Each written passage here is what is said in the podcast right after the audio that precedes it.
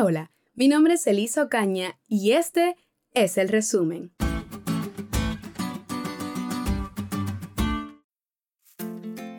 Hoy es el penúltimo día del año 2022 y nos estamos despidiendo no solo del año, sino también de la lección de este último trimestre, que como sabemos hablaba sobre la verdad acerca de la muerte y la esperanza futura que tenemos en Cristo Jesús, la vida eterna. Creo que no hay mejor forma para cerrar este año y dar la bienvenida al 2023 que con el tema de la lección de esta semana, abrazar la promesa de un cielo nuevo y una tierra nueva, aún más viviendo en carne propia los sufrimientos y aflicciones de este mundo de pecado, es lo mejor que podemos hacer. Apocalipsis 21:5 nos dice, y el que estaba sentado en el trono dijo, He aquí, yo hago nuevas todas las cosas. Y me dijo, escribe porque estas palabras son fieles y verdaderas. Para el resumen de esta semana, vamos a desglosar este versículo en tres partes. La primera, y el que estaba sentado en el trono dijo. O sea, lo primero que debemos saber es que el mensaje que nos trae este versículo viene directamente de Dios. Y la característica que se nos da es que está sentado en el trono. ¿Y quién es el que se sienta en el trono? Pues el rey, ¿no es así?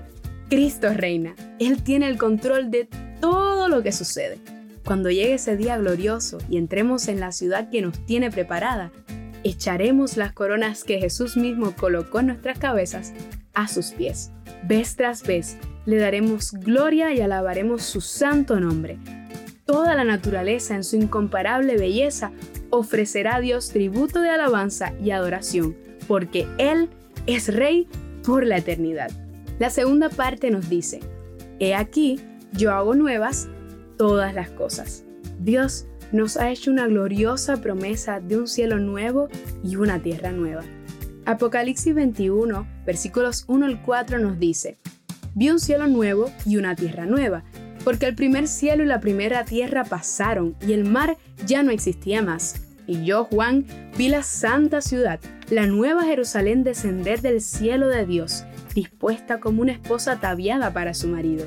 Y oí una gran voz del cielo que decía, He aquí el tabernáculo de Dios con los hombres, y Él morará con ellos, y ellos serán su pueblo, y Dios mismo estará con ellos como su Dios. Enjugará Dios toda lágrima de los ojos de ellos, y ya no habrá más muerte, ni más llanto, ni clamor, ni dolor, porque las primeras cosas pasaron. ¡Qué maravillosa promesa! El pecado será erradicado por completo y gozaremos en paz de las maravillas celestiales que Dios tiene para nosotros. Pero el mayor privilegio será ver cara a cara a nuestro Dios, estar en su presencia y contemplar la gloria de su rostro. La tercera y última parte del versículo nos dice, escribe, porque estas palabras son fieles y verdaderas. El Señor siempre cumple sus promesas. Doy gloria a Dios por eso. Como mismo a través de la historia se ha cumplido al pie de la letra toda la palabra de Dios, esta promesa también se cumplirá. En Juan 14, 1 al 3, Jesús nos dice, No se turbe vuestro corazón, creéis en Dios, creed también en mí. En la casa de mi Padre muchas moradas hay. Si así no fuera, yo os lo hubiera dicho. Voy pues a preparar lugar para vosotros, y si me fuere y os prepararé el lugar, vendré otra vez y os tomaré a mí mismo, para que donde yo estoy, vosotros también estéis. Cristo viene pronto. La Biblia termina con las siguientes palabras, con las cuales quiero terminar también el estudio de esta lección. El que da testimonio de estas cosas dice, ciertamente vengo en breve. Amén. Sí, ven Señor Jesús. La gracia de nuestro Señor Jesucristo sea con todos vosotros. Amén.